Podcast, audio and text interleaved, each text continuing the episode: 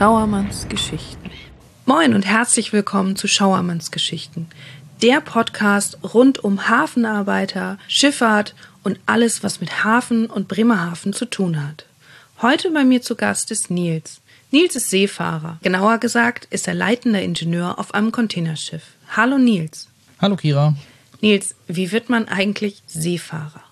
Ja, ich habe ganz klassisch angefangen als Azubi zum Schiffsmechaniker und habe so quasi von der Pike auf sowohl die Arbeit in der Maschine als auch die Arbeit an Deck und auf der Brücke gelernt und habe danach dann in Bremerhaven Schiffsbetriebstechnik studiert und bin dann als äh, Wachingenieur weitergefahren, bis ich dann jetzt als leitender Ingenieur tätig bin. Okay, das klingt ja auch ganz schön aufwendig und Ingenieur auf einem Schiff war schon immer dein Traumberuf? Nicht direkt. Also ich wollte erst mal Schiffsmechaniker werden, um mal zu schauen, wie eigentlich Seefahrt tatsächlich funktioniert, da es ja von außen gar nicht so einfach ist, rauszukriegen, wie alles so abläuft. Und die Ausbildung war eine ganz gute Möglichkeit, da mal reinzuschnuppern und sich das mal anzuschauen. Und erst in der Ausbildung habe ich mich entschieden, dann für die Maschine zu studieren und nicht Nautik. Okay. Das heißt also, wenn man eine Ausbildung an Bord gemacht hat, dann gibt es die Entscheidung, ob man quasi nachher auf der Brücke arbeiten will und Kapitän irgendwann werden möchte oder ob man in die Maschine geht und sich um all das Technische auf so einem Schiff kümmert. Ja, genau. Das ist äh, daraus geboren, dass äh, deutsche Schiffsmechaniker heute nicht mehr so gefragt sind. Allerdings äh, Offiziere an, an Deck und Ingenieure in der Maschine sind eben nach wie vor gefragt. Und ja, deswegen muss man sich dann entscheiden, in welche Richtung man da weitermachen will. Okay, und nach deinem Studium in Bremerhaven bist du dann wieder zur See gefahren. Wie lange fährst du jetzt schon zur See? Also angefangen als Schiffsmechaniker habe ich 2007 und ja, bin immer noch dabei, natürlich mit der Unterbrechung des Studiums. Schauermanns Geschichten hat ja so ein bisschen zum Thema, dass besondere Anekdoten und ähm, spannende Geschichten erzählt werden. Nils, du hast auch schon einiges an Bord erlebt. Also ich meine, wenn man auf große Fahrt fährt, vielleicht für die, die es nicht wissen, große Fahrt heißt, dass du auf internationalen Gewässern fährst. Das heißt, du fährst nicht hier direkt vor unserer Küste. Bremerhaven hast du in deinem ganzen Leben noch nicht angelaufen, aber die Meere der ganzen Welt sind dein Zuhause. Was war denn so die prägendste Geschichte, die du uns heute mitgebracht hast? Ja, ich würde euch eine Geschichte erzählen wollen, ja, die mit Flüchtlingen zu tun hat. Es ist ja heute nach wie vor ein Thema, dass äh, Menschen ihre Heimat verlassen müssen oder wollen, weil sie es da nicht mehr aushalten. Und das ist einfach eine Geschichte, die mich auch sehr bewegt hat, wozu sich manche Leute entscheiden. Und ja, die wollte ich euch erzählen.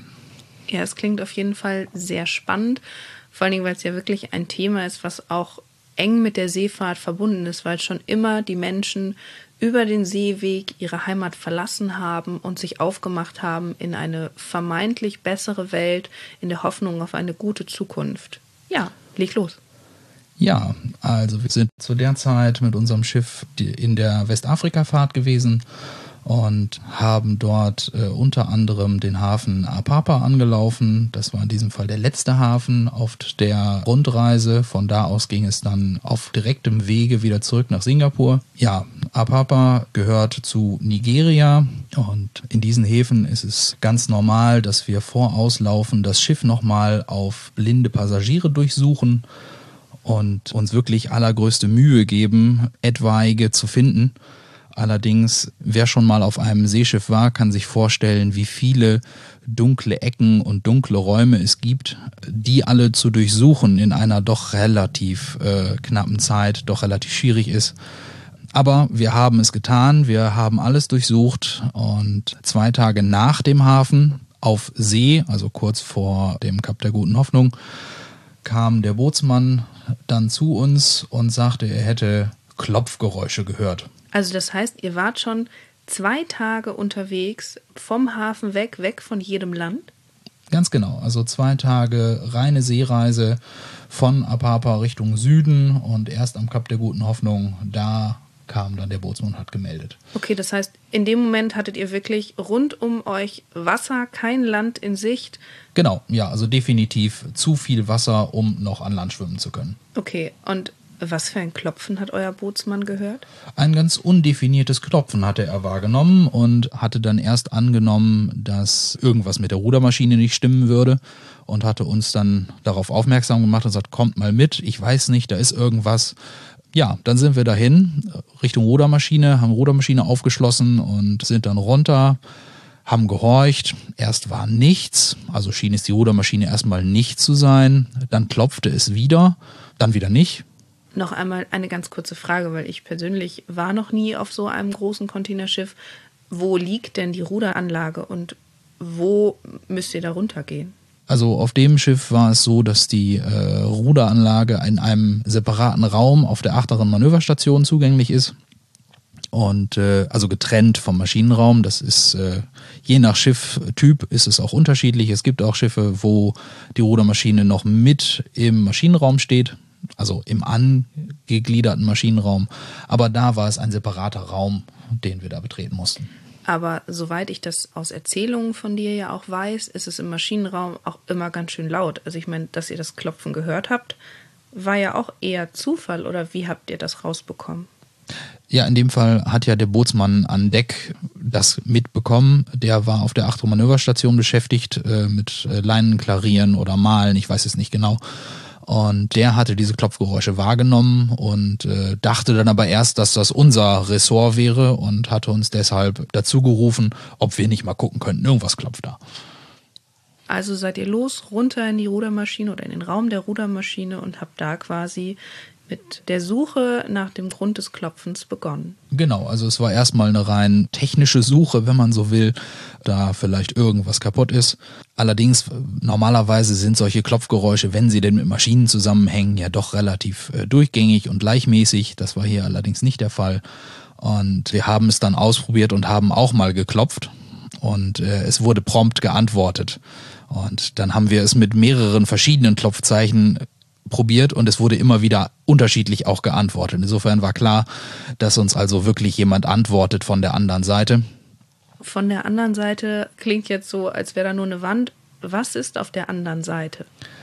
Ähm, also unter der Rudermaschine gibt es einen Rudermaschinentank. Da läuft quasi die Ruderwelle raus nach draußen und äh, ja, also irgendwo unterhalb der Rudermaschine befand sich da also ja, irgendein Mensch. Okay, das heißt draußen auf dem Meer ja quasi. Auf der Außenseite des Schiffes, achtern, also hinten, so viel weiß ich, eine kleine Möglichkeit, wo jemand sitzen könnte. Ja, wir waren uns da auch gar nicht so sicher. Wir haben dann als erstes mal unsere Zeichnungen durchsucht, denn die Schiffsaußenhaut ist natürlich auch nicht unser täglich Brot und kennen wir nicht ganz so wie unsere Westentasche. Wir haben also dann die Pläne durchsucht und geguckt, wo man da eventuell sitzen könnte, beziehungsweise wo man da reinkommt. Und auf diesem Schiff ist es so, dass die Ruderwelle durch ein relativ großes Loch geführt ist. Das ist sogar nicht mal rund, das ist rechteckig. Und ja, neben der Ruderwelle ist also so circa, naja, so ein halber Meter Platz in alle Richtungen. Und darüber quasi zwischen der Außenhaut und der Rudermaschine gibt es dann noch einen Bereich, in dem man sich dann aufhalten könnte. Allerdings muss man dazu sagen, der Bereich wäre bei voll abgeladenem Schiff unter Wasser. Voll abgeladen, das heißt in Schifffahrtssprache, dass das Schiff voll mit Containern beladen war. Das wart ihr in dem Fall aber nicht komplett, oder? Ja, richtig. Der meiste Containerverkehr geht nach Afrika, aber es geht nur sehr wenig Ware von Afrika wieder nach Asien. Deswegen war das Schiff relativ leicht. Wir hatten also ein relativ hohes Freibord und deswegen konnte man überhaupt an diese Stelle gelangen, von der ich gerade gesprochen habe. Okay, nun wusstet ihr also ungefähr, wo sich der Mensch befindet und dass da eine Möglichkeit ist und wie seid ihr weiter vorgegangen? Ja, für uns waren natürlich noch äh, jetzt erstmal äh, mehrere Fragezeichen, denn wir wussten ja nicht mal, ob es ein Mensch ist oder vielleicht mehrere. Und wir hatten zudem noch erhebliche Angst, dass es eventuell ein sehr gerissener Piratentrick sein könnte. Denn äh, vor Nigeria gibt es einige ja, Piraten, die da in Aktion sind. Das ist in den Medien nicht ganz so präsent, aber Es sind immer wieder Vorfälle vor Nigeria und somit hatten wir halt doch Angst, dass da ja jemand sitzt und nur darauf wartet, dass wir da das Mannloch aufmachen und ihn reinlassen. Ja, wir hatten tatsächlich Angst, dass uns dann ein Gewehrlauf oder eine Pistole entgegenblickt. So war es also für euch wirklich fraglich, Freund oder Feind. Und ähm, im Zweifelsfall, wenn es Piraten sein sollten, wäre das quasi der Trick, um euer Schiff zu kapern und ja, sagt man das so, zu entführen? Ja, häufig geht es also tatsächlich um die Entführung und das Erpressen von Lösegeldern. Das ist meist das Hauptaugenmerk, zumindest bei Containerschiffen. Da war also wirklich ja die Sorge erstmal groß. Wer ist da auf der anderen Seite und was will der von uns? Also habt ihr euch für eine andere Methode als das Mannloch entschieden. Erzähl mal. Ja, wir haben uns dann erstmal zusammengesetzt mit dem Kapitän und haben überlegt, was wir nun tun können, wie wir überhaupt rauskriegen, wie viele Leute da sind und wo genau die sitzen, also wo genau die sitzen. Das wollten wir natürlich auch nochmal wissen. Wir haben dann probiert, mit äh, langen Stangen und Spiegeln unter das Heck zu schauen. Dieser Versuch ist allerdings kläglich gescheitert. Die Idee war gut, aber an der Umsetzung müsste man vielleicht nochmal arbeiten. Die zweite Idee war dann besser. Wir haben dann eine unserer Schiffskameras genommen und sie an ein Brett geklebt mit Klebeband und dann die Videoaufnahme gestartet und haben dann mit zwei Seilen das Ganze hinten am Heckspiegel runtergelassen und einfach mal aufs Geratewohl das da hängen lassen und so ein bisschen zur Seite gedreht und es dann wieder hochgezogen und uns das Video angeguckt. Okay, das sind ja auch ein paar Meter darunter. Ja, was habt ihr denn dann da gesehen? Ja, auf dem Video sahen wir dann erst eine Person, die hinten auf unserem Ruderblatt stand. Und daraufhin hat der Bootsmann dann darunter gerufen. Und ja, wir bekamen auch Antwort auf einem radebrechenden Englisch. Der Bootsmann forderte sie dann auf, sich alle zu zeigen. Also es waren dann auch alle Personen auf dem Video zu sehen. Die kamen dann alle nach und nach aus diesem Tank runtergeklettert und standen dann auf dem Ruderblatt. Wir hatten da dann schon die Fahrt verlangsamt und sind denn langsamer geworden, sodass die Maschine halt anhält und es nicht mehr ganz so viel Wasser da unten vorbeispritzt. Ja, und dann standen da drei junge Herren. Auf eurem Ruderblatt, das klingt jetzt, als wäre da viel Platz zum Stehen. Wie groß ist denn die Fläche, auf der die da gestanden haben? Also das Ruderblatt selber ist natürlich sehr, sehr hoch, aber natürlich nicht allzu dick. Also das Ruderblatt selber, auf dem sie da haben stehen können, ist man gerade einen halben Meter breit.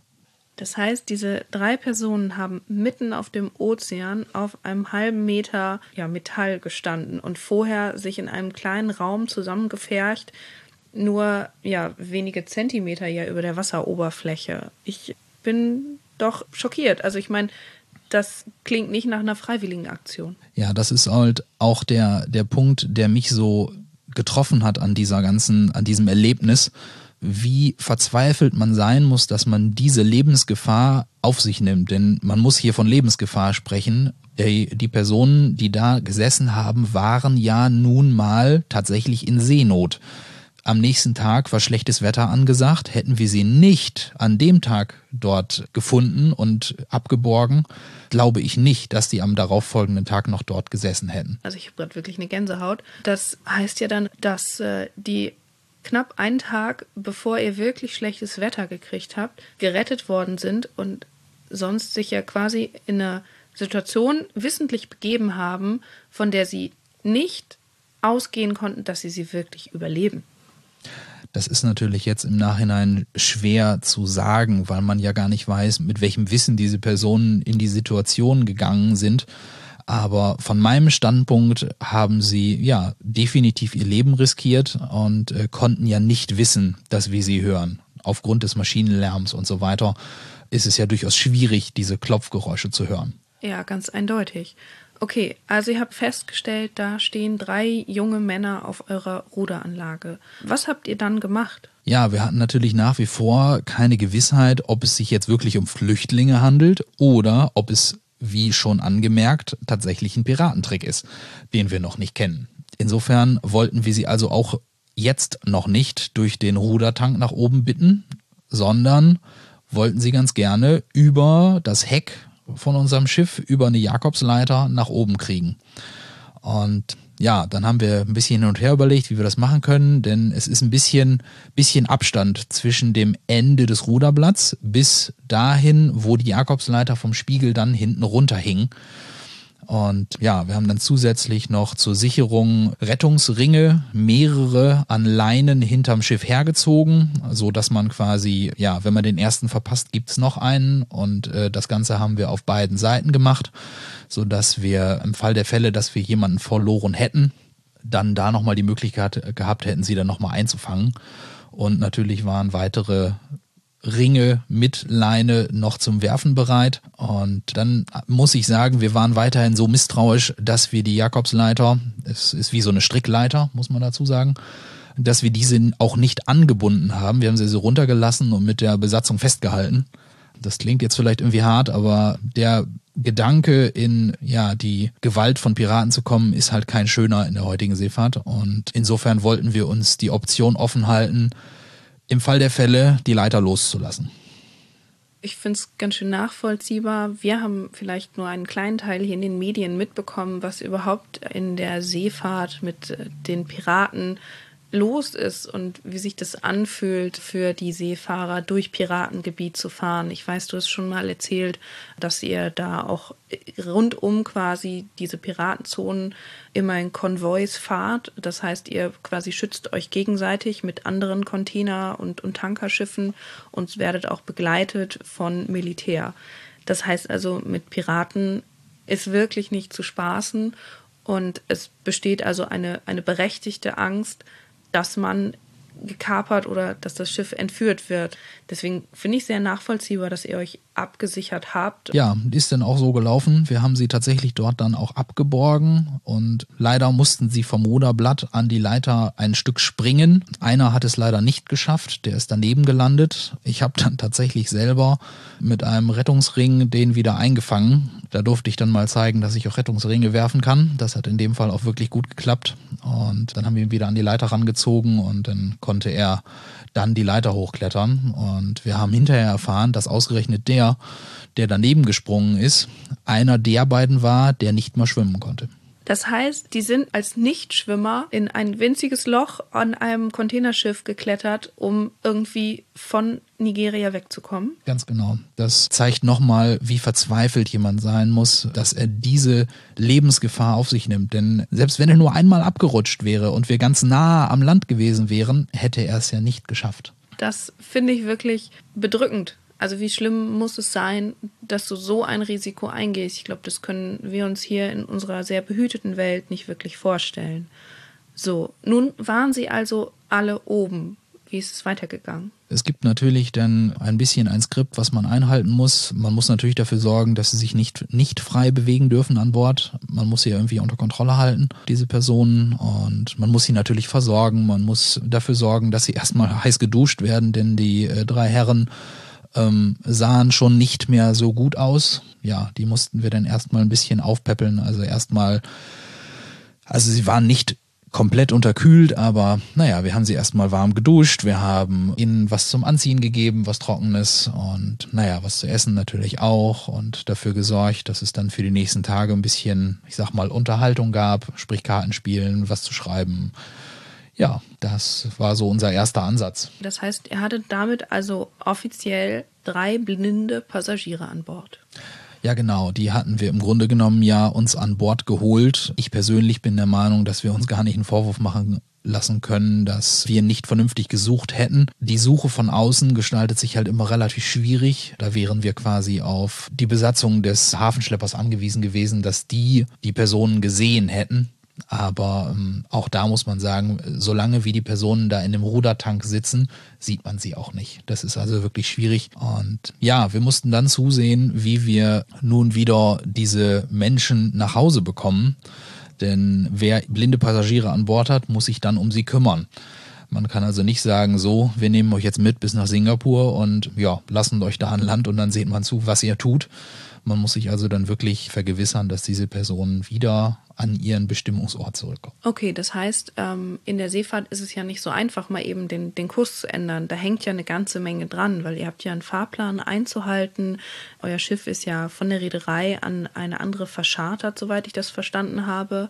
Das heißt, die zahlen eurer Reederei Geld dafür, dass euer Schiff den Fahrplan fährt und einhält. Also ist es ja doch mit enormem Aufwand und auch hohen Kosten verbunden, die Route zu ändern, oder?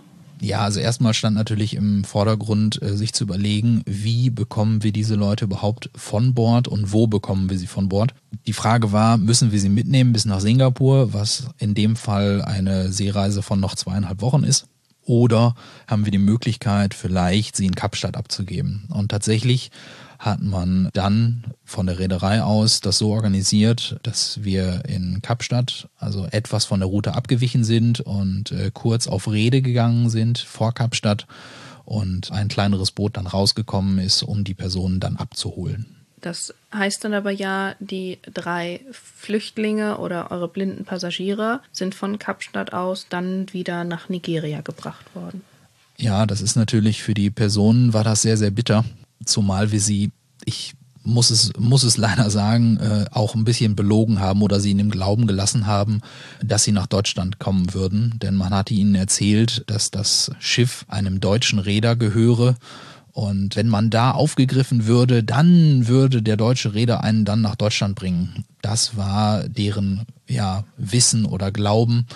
Ähm, wir haben sie in dem Glauben gelassen, einfach um keine größeren Schwierigkeiten zu haben, sie von Bord zu bekommen, dass sie also friedlich auf das Boot gehen. Und ich befürchte, es wird sie doch ziemlich einen Schock getroffen haben, als sie erfahren haben am Flughafen, wo die Reise hingeht. Ja, das stelle ich mir auch sehr hart vor, weil ich meine, sie hatten ja schon das Gefühl, sie haben es geschafft. Ja, es ist natürlich kein legaler Weg und auch nicht, nicht der beste Weg, das so zu machen, aber ja, stelle ich mir für euch auch hart vor, das so durchgezogen haben zu müssen. Also, weil ich meine, ihr hattet ja keine andere Wahl. Es gab dieses Skript und ihr wärt ja sowieso niemals auch einen deutschen Hafen angelaufen. Das Schiff hat einfach keinen Fahrplan, was jemals irgendwo einen deutschen oder europäischen Hafen anfährt. Das heißt, euch waren die Hände gebunden. So war in Kapstadt dann eure, ich will, will nicht sagen euer Abenteuer, aber eure Episode Flüchtlinge und blinde Passagiere an Bord zu haben, vorbei. Wie habt ihr euch so im Nachhinein damit gefühlt? Wie war das Gefühl so in der Mannschaft?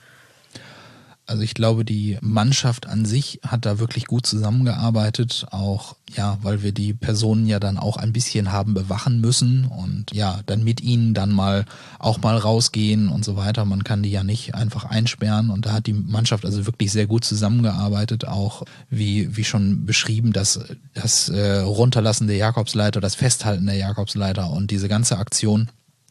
Ähm, hat doch wirklich auch die Mannschaft zusammengeschweißt und gezeigt, dass die Mannschaft als Mannschaft auch gut funktioniert und sich halt auch einig war, wie man da jetzt vorgehen soll. Und weil es ja schon eine Frage auch der Menschlichkeit ist. Ich habe diese Geschichte natürlich auch anderen Seeleuten erzählt und nicht alle hätten sie da retten wollen. Das, was mich persönlich dann wieder bestürzt hat. Aber in diesem Fall war sich die Mannschaft vollkommen einig und hat da komplett an einem Strang gezogen. Ich habe einfach wirklich eine Gänsehaut bei dieser Geschichte, weil da so viel Verzweiflung drinsteckt und doch auch so viel ja, Zusammenhalt einer Mannschaft, obwohl man direkt in einem Piratengebiet ist, zu sagen, Menschlichkeit geht vor und erstmal gerettet werden müssen sie und dann sehen wir weiter.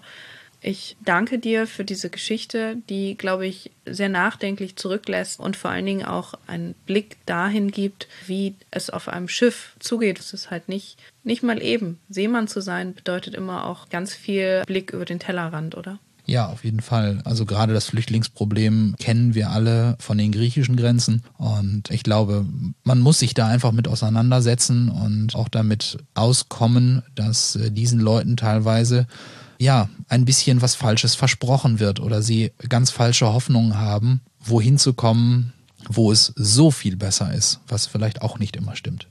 Ja, so viel besser ist wahrscheinlich perspektivisch zu sehen. Also wenn ich mir vorstelle, dass jemand bereit ist, als Nichtschwimmer sich auf einen quasi offenen Raum im Schiff zu begeben, der nur knapp über der Wasserkante liegt, dann muss es, glaube ich, ganz schön dramatisch zu Hause sein. Ja, Vielen, vielen Dank für diese Geschichte und wer weiß, da du ja schon viel zur See gefahren bist, hören wir vielleicht irgendwann nochmal eine Geschichte von dir. Vielen Dank, Nils. Sehr gerne. Und ich sage Tschüss, bis zum nächsten Mal.